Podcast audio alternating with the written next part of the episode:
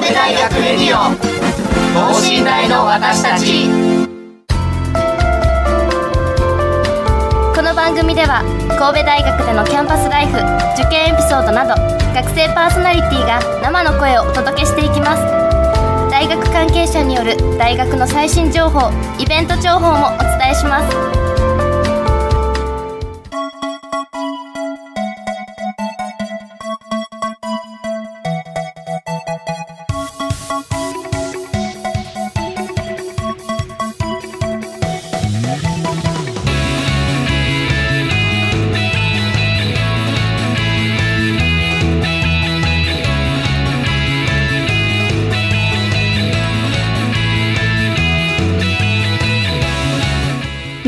ばんは。文学部3年の小林優奈です。さあもう今日は前置きなしであの早く本題に入りますよ。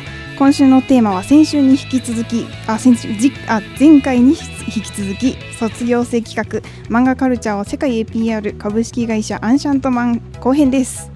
前回に引き続き国際文化学研究科の卒業生で株式会社アンシャントマンの代表取締役である松山秀俊さんにお話をお聞きしていきます。ワクワクしますね。今回は一体どんなお話が伺えるんでしょうか？この後ゲストの登場です。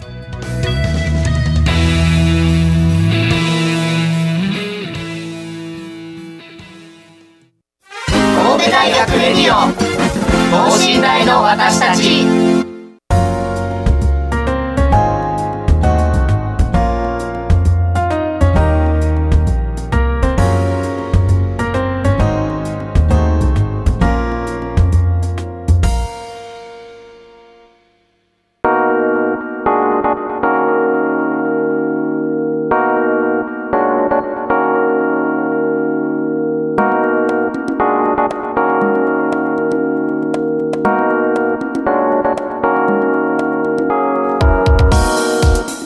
それでは、えー、と今週もよろしくお願いいたします。松山さん。あこんばんは。よろしくお願いします。えーとですね、前回、えー、と主に起業するまで留学経験だとか、えー、と語学ちょっと苦労しました。そこからどう打開したかのようなお話をさまざま伺っていきました。で今回はですね、えー、と主に起業後というか会社自体とあと漫画についていろいろお話ししていけたらなと今の段階では思っておりますがどうなることやらちょっと よくわかりません。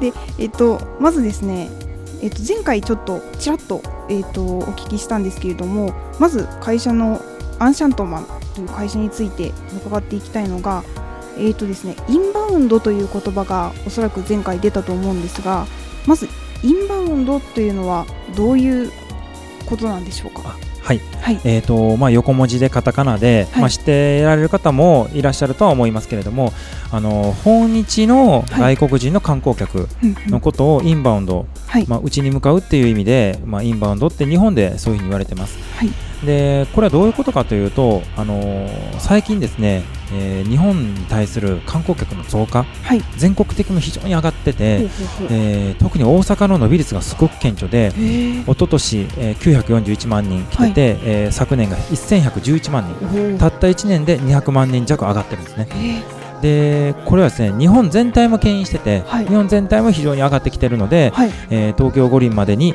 えー4000万人来てもらうとで昔のあの小泉政権という小泉首相の時代ですね。はい、今の首相の安倍さんがまだ官房長官かそういった時だったと思うんですけど、その時にはまだ560万足らずしかいなかったそうんですね。なんですね。はいそれが今やもう2000万、3000万とはい。いう勢いになってきてて、ほうえーここまで上がるとはい。いうことは誰も想像がついてなかった。はい、でインバウンドっていうのはそういう人たちのうねりも含めて、えー総称で言ってるという感じです。なるほど。で、えっ、と漫画とえっ、と原稿というかには漫画とインバウンドについてというふうに書いてあるんですが、はえっ、とそうだな。思い当たるところで言うとあの大阪というワードも出ましたので USJ の,、はい。あの最近ジャンプの「週刊少年ジャンプ」と何かはい、コラボしてやってるのとかがありますけど、ああいった形ですか？あそうですね、まあ、分かりやすいのはそういった「エヴァンゲリオン」もね今やってて、そっちにはすごく並んでたりとか、えーテーマパークであったりとか、はい。えーそれから日本のフィギュアをねあ買いに来る子が多いですね。はい。あのフィギュアっていうのは実は新品がそんな出回ってなくて、はい。えー売れたらまあ終わりうん。っていうものでで中古品がすごく出回るんですけど、はい。まあ、そういうのはよく売れてたりとか、えーそれからそのメイドカフェ。はい。これもですねあの外国人がですね、はい。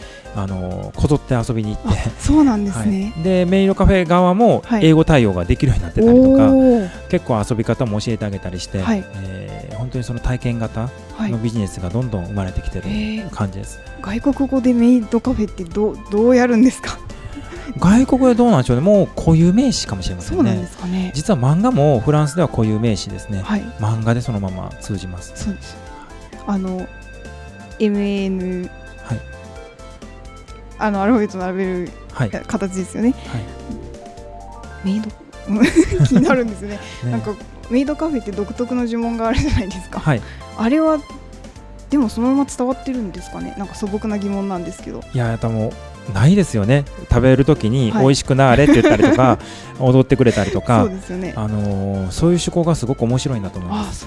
はい、だから普通にただ食事するだけじゃなくて食事をするときにもエンターテインメントがある、ほうほうほうまあ食事はどっちからというと、えーまあオプションでね。メインがその女の子たちの振る舞いはい。だったりあとあのコスプレイベントっていうのがあって、えーコスプレイヤーっていうのは日本だけのみならず、はい。海外にもたくさんいらっしゃいますまあそのコスプレのイベントでも外国人が参加するようになってきたり、まあ、あとハロウィンになってくるとねはい。もう日本人も含めてみんなアニメのコスプレをやりますよね、はい、不思議ですよね。はい、すごい勢いになってますね。はい、でそんやはりあの影響力は漫画アニメフィギュアたくさんなんかこう、まあ、そ総称できるのかわかんないですけどいわゆるはい。二次元と言われているはい、ような形のメディアっていうのはう、ん。あのそれを使って、えー、と松山さんの会社では広告を発信したりとか何か分かりやすく説明したりなどされているわけですが何かこうそう用いられる最近やっぱり広告で漫画を用いているものとかはよく見るんですけれどもはい、こうこうなんだろう人の視線を集めたりとか何かそこに魅力を感じるっていうことで漫画のはい、なんだろうその魅力とかあの人の関心を集める力っていうのは松山さんはどのように考えてらっしゃるんですか、そうですね。あのこれ自体はですね、僕自体の原体験っていうのがあって、はい。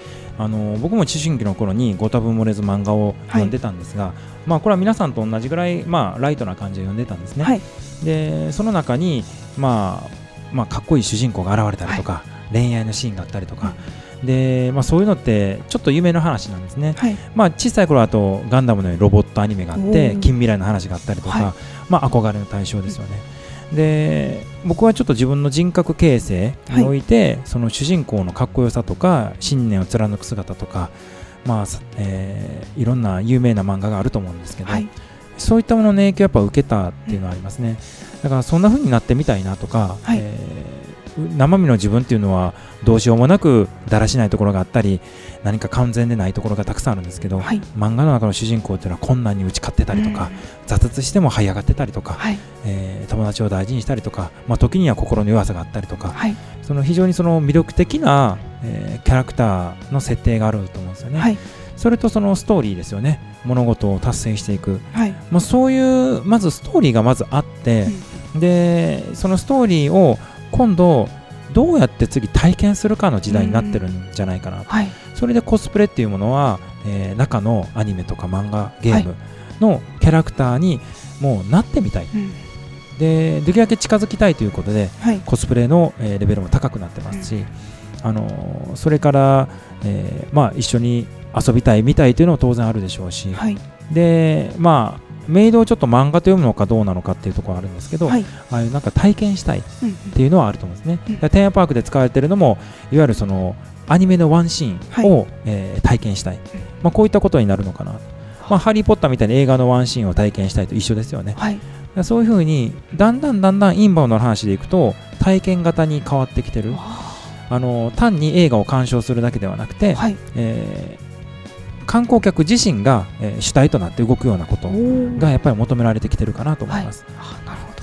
そうですなんかこうなんでしょう。あれは漫画ではないんですけどゲームだとかあと初音ミクとかもそうですけど、なんかこうライブとかで、はい。まさ私はなんかこうあれ初めて見た時にまさかこんなことができるとは、うん。と思ったんですけどステージ上で画面の中にいるはずのあの子が踊ってるっていう踊って歌ってるっていうのも結構あのあれもなんだろうあれは歌手というか、えー、と初音ミクは歌う歌い手なのであのライブっていう形でみんな体験するっていうああいうのも結構こういうなんだろう形に入ってくるんですかね。そうですね初音ミクは明らかにそのまあゲーム的なキャラクターだと思うんですけど、あの初音ミクだけが、えーいわゆるその二次元から出てきた女の子で,で、はい。後ろのバックバンドは本物が演奏してて、はい、で会場にはたくさんの生身の人間がいてですね。えーそれでうおーっと喜んでるとはい、いう現象はですね昔は考えられなかったんですけど、はい。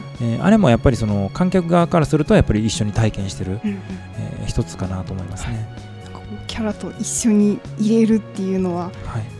こうすごいですね。テクノロジーが進歩してくるといろいろ形が変わってきてすごい面い、白いなと思います。はい。それですねそれは要するに日本にいらっしゃって、はい。そこで体験するという、まあ、もちろん海外で、うん。えっとライブをしたりだとかもあるとは思うんですけど、い。主に日本に入ってきてという形だとは思うんですが、はい。えっと今回その漫画っていうことに焦点をし、まあ、絞らなくてもいいとは思うんですけどっていうと,、えっと海外にこう流通していく漫画っていうのはなんだろうななんか聞いたところによるとというか多分そんなことはないだろうなとも思うんですが例えば、えっとフランスとかに行くとやっぱりあの、まあ、バンドデシとは別で重要されているのはあるとは思うんですけどなんか絵が綺麗なのが喜ばれるとかいうのは聞くんですがなんかそういった違いとかっていうのはなんか需要の仕方ってやっぱり国によっ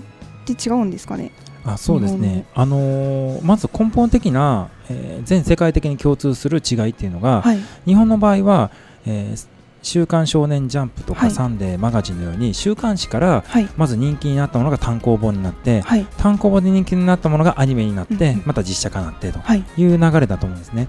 海外の場合はそもそもそういう週刊誌の文化がないところがほとんどなんですね、はいなのでいきなり映画のアニメを見てうん。でそこからそのキャラクターに紛争したりそのキャラクターグッズ買ったり、はい。えーキャラクターの本を買ったりっていうことでテレビアニメか映画のアニメかがはい。規定になって進んでることが多いです、なるほど。日本の漫画がはい。なんだろう、まあ、アニメとかもあのたくさん海外の方見てらっしゃると思うんですけど、はい。何かそういういろんなメディアがある中で漫画がすごく広がっていってるっていうのはなんかこう不思議なんですが何かあるんでしょうかね。書かれたものでコマが割られててみたいなあの形ってなんかまあ他のメディアとも違うと思うんですけど漫画独特のなんか海外になんでこんなに喜ばれてるのかっていうのは、うん。なんでなんでしょう？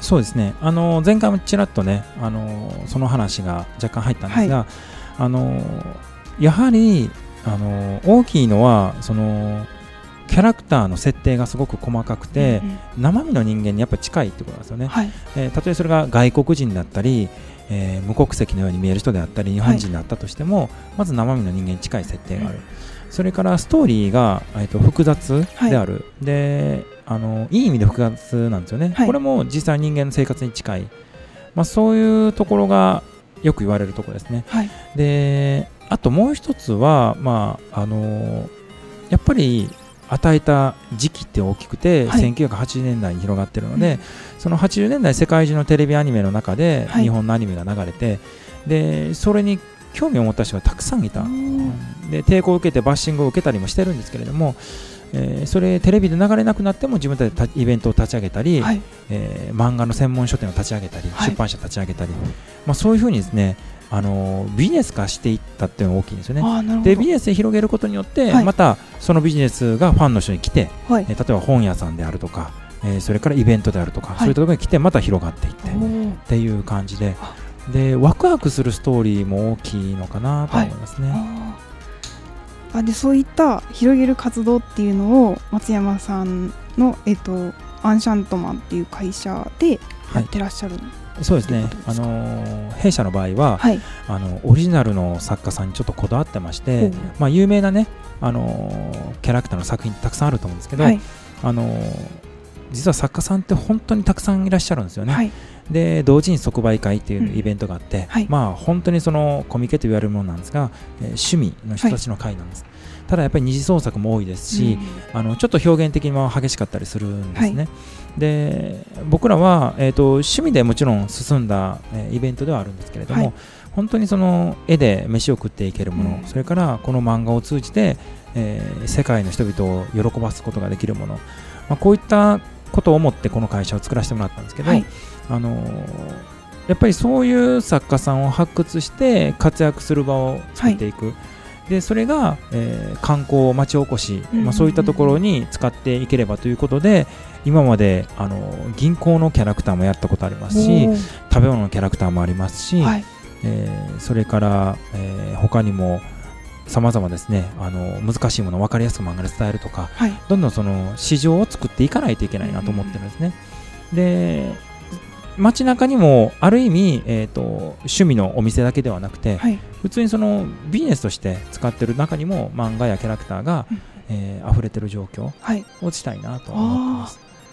そうですよ今、まあ、漫画ではないですけどゆるキャラもすごいたくさんできてきましたしなんかね。神戸はい大学も作って 作っているのがありますし、うんうんあのそうですね。不思議ですよね。キャラク漫画から自立しちゃうというかなんか二二次創作とかって本当にそうだと思うんですけどあのすもう本当にその作家さんが作られたストーリーとかだけではなくてあのなんだろうその作り方自体をちょっと自分のものにして自分だけのキャラクターと自分だけの世界を作ってる人もいるし、でそれがこうキャラクターだけ立ち上がってどこかに行くっていうのがすごい不思議だなって思っててなんかなんだろうそのキャラ人気ではないですけど、そういう広がり方って漫画とかそういうのならではだなとも思うのですごく面白いですよね。はいえっ、と、まあ、ちょっと同人誌即売会ではないんですけど、えー、と何か大規模なイベントというかの中に前回も多分ちょっと出たんですけどジャパンエキスポとかあと大阪国際漫画グランプリというのがはい。あるということで、はい。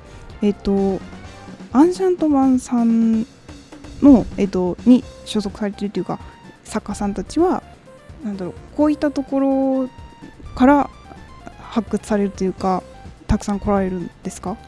一番最初は、はい。本当に創業する前はもう自分で手作りで作った名刺を携えて、はいえー同時に即売会のイベントに行って一人一人お声かけをさせてもらったんです、ねはい。もうそこからがスタートです本当に。で今950名以上の登録があるんですけどえー、と今はやっぱりネット上でも作品を公開されてらっしゃるんで、はい。えーそういったところでお声かけをさせてもらったりとかして、今逆に、えー、とリアルで会ってお話しした方があんまり確率的には低いので、はい。あの効率を重視していくとそういう結果ですね。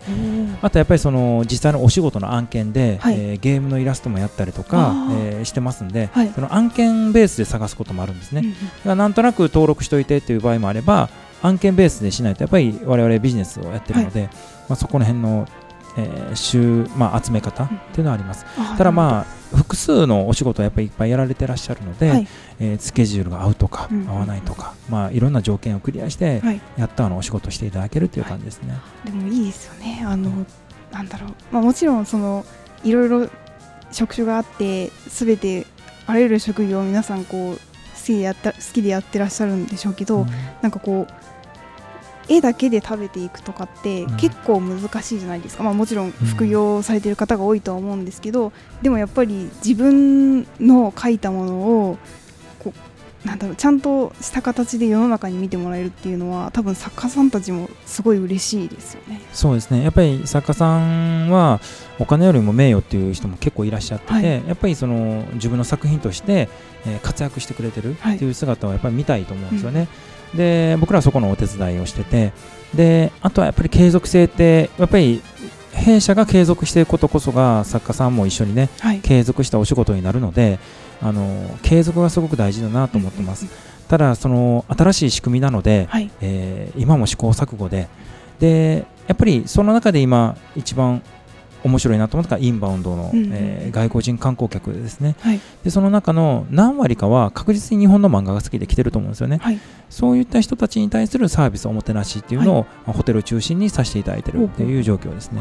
なるほど。例えば具体的には国内ではどういった活動をそうですねされてるんですか？あのー例えばイベントをやったりするんですけど、はい。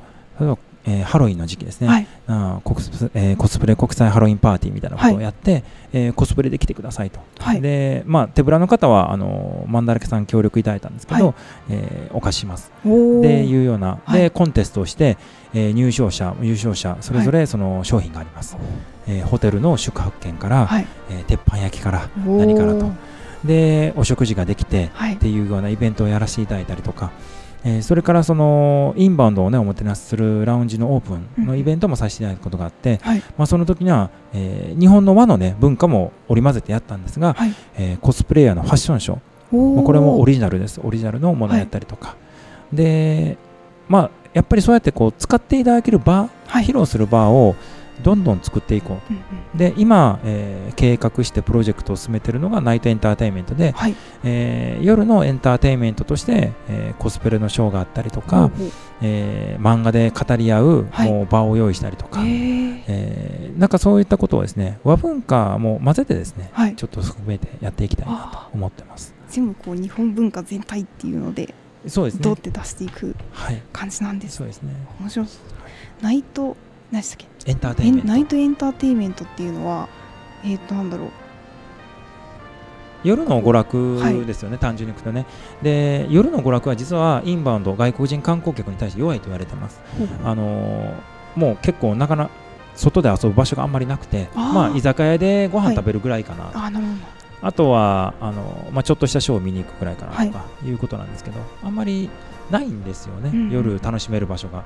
でも観光に来てるので遊びたいわけですよねど。はいその遊べるものがないので、えーそこを漫画を通じたイベントを通して遊べるようにしようかという試みです。なるほど夜とかだとやっぱりコスプレイヤーさんとかって写真を撮られる方はいると思うんでなんか結構そこでしか撮れないものとかって出てきそうな気はしますね。そうですね。その場でしかできないね。こととはい交流と、はい。あいいな。まあ、同じ趣味の方同士、はい。先ほどのあの留学の時の話もえー前回あったんですけど、はい。まあ、同じ興味のものだと話しやすいですよね。そうですね。まあ、そういうのをなんとか、えー英語を喋ってもらう片言でも何か喋ってもらう、はい、で向こうも喋っていただいて内容は漫画の話だとうんうんいうようなことをちょっと作っていきたいなと思ってます。国際交流ができるんですよね。そうですね。そこで。はい、うわー。すごいですね。なんか。ああと気になっていたのがはい。あの神戸胸キュンプロジェクトっていうのがはい。あるとはい、伺ったんですが、はい。これは一体何なんでしょこれはですねもともとは名前が違ったんですけど、うはい。えー去年の秋にですね、あのーやっぱ神戸も漫画で盛り上げるべきじゃないかとはい。いうお声があって、うんうん。でまあ、えー神戸に住んでらっしゃる方と組んで、はい。えー進めてるんですね。で今もまあ、えー今日もあるホテルさん行ってきてプレゼンしてきてやったんですけど、やっぱり神戸に外国人観光客がたくさん集まるような、はい。えーそういったそのコンテンツをね提供していこうはい。でその中に和文化もあって漫画もあってっていう中の話で、まあ、イベントをやりましょうっていうことなんですね。でイベントを1回やっただけで終わりではなくてそこから連続して継続してやっていって、あの名物にしていこうかなと。でこれは神戸に胸キュンするという。あそうですね。恋愛を体験ツアーっていうのえー、なんですかそれは、はい女性をターゲットにしてて、はい。まあ、いわゆるあの独身女性で働いてらっしゃる方に対して、あの漫画が好きっていうね、まあ、はい。前提はあったとして、あの神戸に来たら恋愛体験できるよと。昔神戸の魅力って何かなという話になった時に、はい。い、やデートしに行ってましたよね、えー。まあ、学生時代とか、はい。えーでデートに行くということはイコールおしゃれでもありましたよね、はい。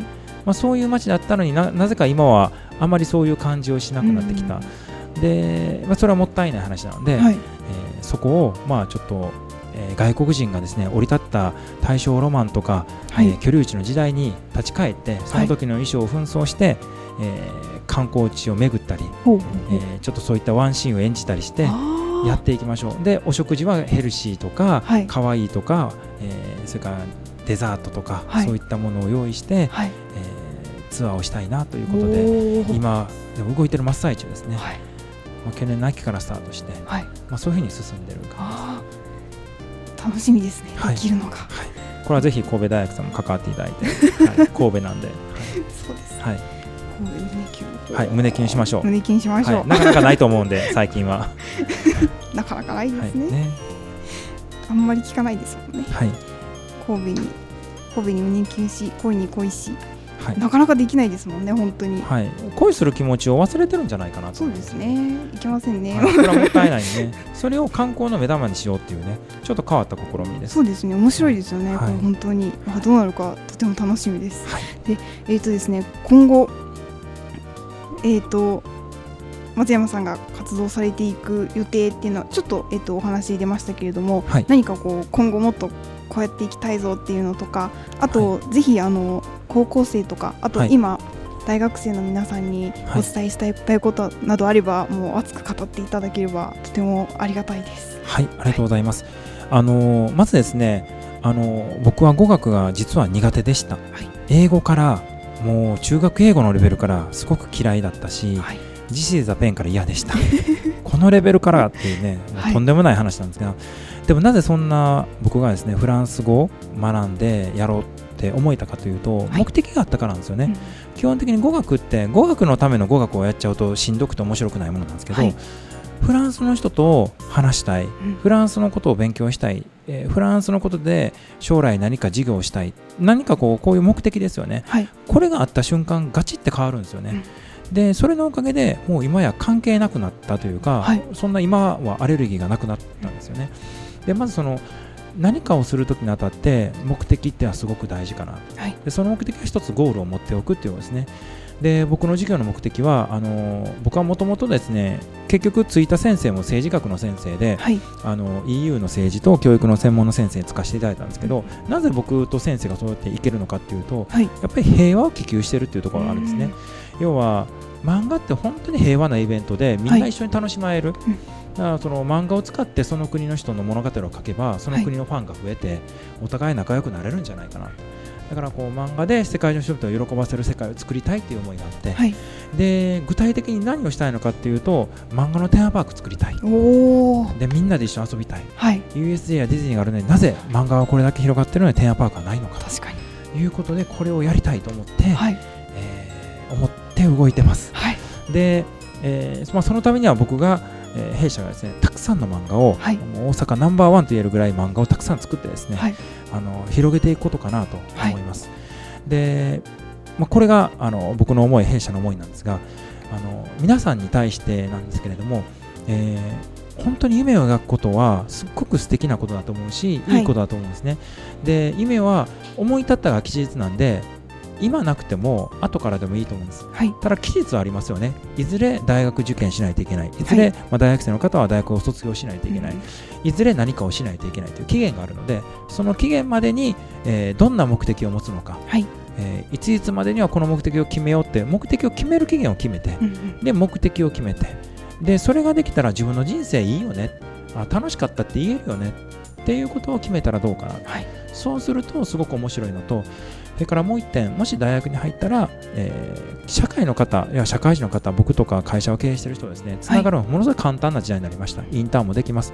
なので、どんどん活躍の幅を広げて、はい人とのご縁をぜひつないでください。はいネットワーク、これがすごく宝になると思います。はいありがとうございます。では、えっと、本当に素敵なお話をたくさんありがとうございました。えっと、今週は株式会社アンシャントマン代表取締役社長松山秀俊さんにお越しいただきお話を伺っていきました。ありがとうございました。ありがとうございました。神戸大学レディオ等身大の私たち